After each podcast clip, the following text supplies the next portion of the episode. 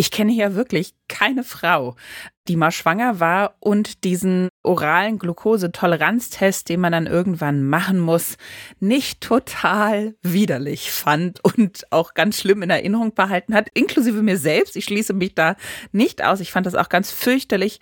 Warum das aber so wichtig ist und was es da für neue Erkenntnisse, nämlich insbesondere zum Gestationsdiabetes und vor allen Dingen dessen Auswirkungen gibt, darüber reden wir heute. Ne Dosis Wissen, der Podcast für Health Professionals. Und damit guten Morgen und willkommen zu Ne Dosis Wissen, dem täglichen Podcast für das Gesundheitswesen. Ne Dosis Wissen gibt's immer werktags ab 6 in der Früh in 10 Minuten. Mein Name ist Laura Weißenburger. Ich bin Ärztin und wissenschaftliche Redakteurin bei der Apothekenumschau und heute ist Donnerstag, der 12. Oktober. Podcast von gesundheithören.de und Apothekenumschau Pro. Und natürlich ist das so, dass da gerade neue Erkenntnisse rausgekommen sind, die wir natürlich sofort angeschaut haben. Zwei neue Studien einmal im JAMA Internal Medicine und einmal im New England Journal. Und natürlich haben wir auch einen Experten dazu befragt. Diesmal ist das Martin Füchtenbusch. Er ist Endokrinologe und Diabetologe am Diabeteszentrum am Marienplatz in München und auch Mitglied in der Forschergruppe Diabetes e.V. am Helmholtz-Zentrum. Ihr merkt also jede Menge vor in dieser Folge. Holt euch deshalb jetzt den ersten Kaffee des Tages und dann legen wir sofort los. Ich rufe euch nochmal zu Beginn so ein bisschen die Zahlen ins Gedächtnis. Wir wissen ja alle, das ist ein größeres Problem, Gestationsdiabetes, aber wie groß ist es tatsächlich? Wenn man sich das anschaut, dann steigt die Prävalenz. 2016 lag sie in Deutschland noch bei 5,5 Prozent der Schwangeren, die ein Gestationsdiabetes entwickelten. 2021 waren das dann schon fast 8 Prozent. Woran liegt dieser Anstieg? Nun ja, mitunter tatsächlich daran, dass wir tendenziell eher ältere schwangere Frauen haben. Das ist einer der Mitgründe für die steigende Prävalenz. Zudem gibt es da auch eine frühere Testung, einfach konsequenter und früher. Das heißt also, ich filtere mehr Frauen raus, die tatsächlich ein Gestationsdiabetes haben. Das ist ja schon mal eine super Sache.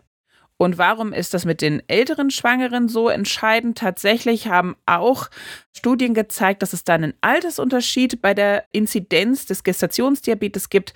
Bei den 30- bis 39-Jährigen sind rund 14 Prozent betroffen. Bei den über 40-Jährigen sind es dann allerdings schon 24 Prozent. Wir wissen alle, klar, paar Risikofaktoren gibt es hohes Körpergewicht, positive Familienanamnese, vorangegangene Schwangerschaft mit einem Gestationsdiabetes. Und wenn ich ein Gestationsdiabetes habe, erhöht dieser wiederum im Umkehrschluss dann auch die Wahrscheinlichkeit, später einen Typ-2-Diabetes zu bekommen.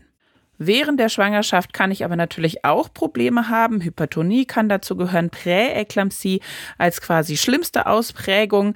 Häufig hat das Kind auch ein hohes Geburtsgewicht. Das heißt also, da habe ich eventuell auch ein Geburtshindernis. Es kann zu Verletzungen der Mutter kommen und auch des Kindes. Zumindest ist es wahrscheinlicher.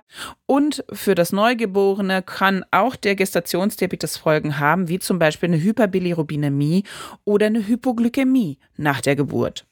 Das sind alles Sachen, die wir schon wissen. Aber jetzt schauen wir uns mal an. Die eine Studie, wie gesagt, jetzt gerade erschienen im JAMA Internal Medicine, die hat sich mehr die Spätfolgen und zwar insbesondere der Mütter angeschaut, die an Gestationsdiabetes litten. Und dafür hat diese Studie eine sehr, sehr große Kohortenstudie zur Rate gezogen, nämlich die Nurses Health Study 2.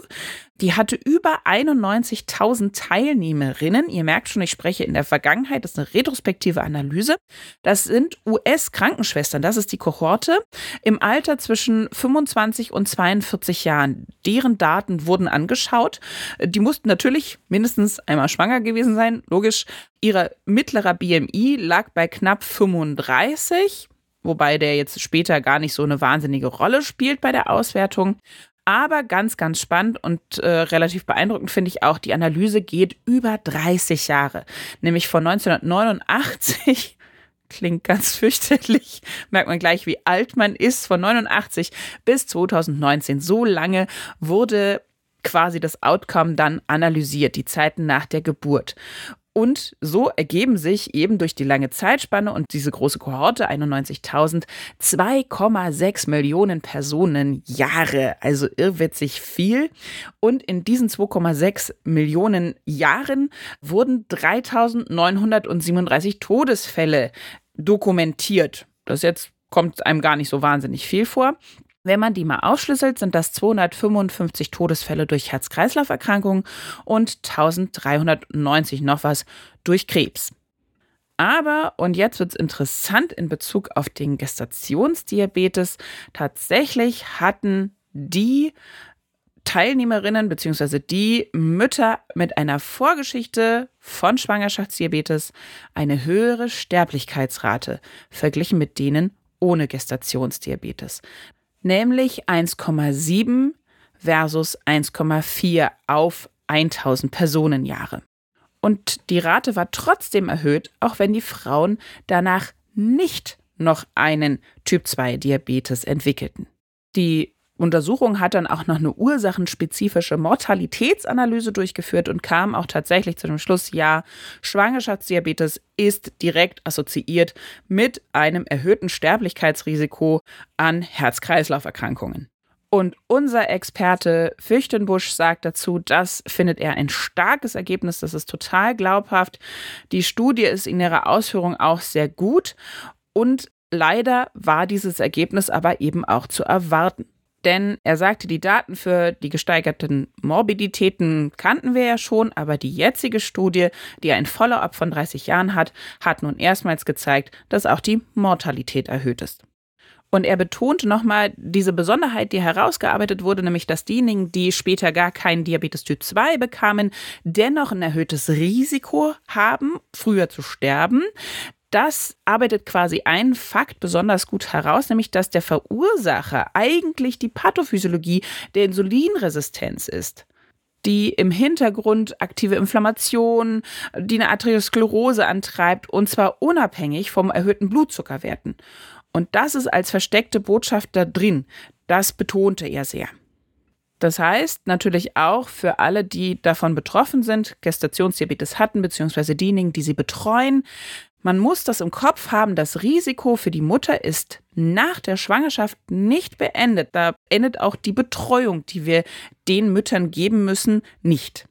Die andere Studie, die wir uns noch anschauen wollen, ist, wie gesagt, im New England Journal of Medicine erschienen. Schaut euch gerne auch das genauer in den Show Notes an, da haben wir alle Quellen abgelegt. Und die guckte sich genauer an, wie ist es mit der Früherkennung? Also bringt das was, früher diesen OGTT durchzuführen? Den alle ja so schrecklich finden.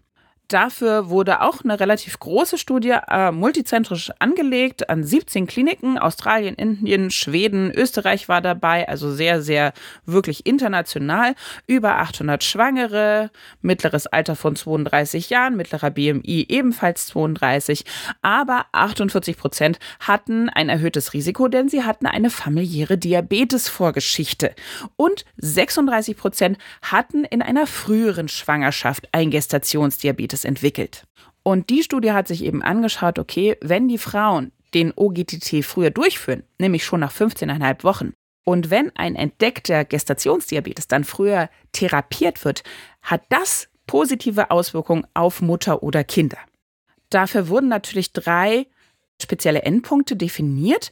Der erste war Kombination aus ungünstigen neonatalen Ereignissen, zum Beispiel Geburt vor der 37. Woche, dass Geburtstraumata stattfinden, besonders hohes Geburtsgewicht von über 4500 Gramm, Atemnot oder sogar Totgeburten. Der zweite Endpunkt war eine schwangerschaftsbedingte Hypertonie. Und als dritter Endpunkt war die fettfreie Körpermasse des Neugeborenen definiert. Tatsächlich zeigte aber nur in einem M-Punkt das frühere Screening einen positiven Effekt und zwar bei den ungünstigen Ereignissen, also beim allerersten für das Neugeborene.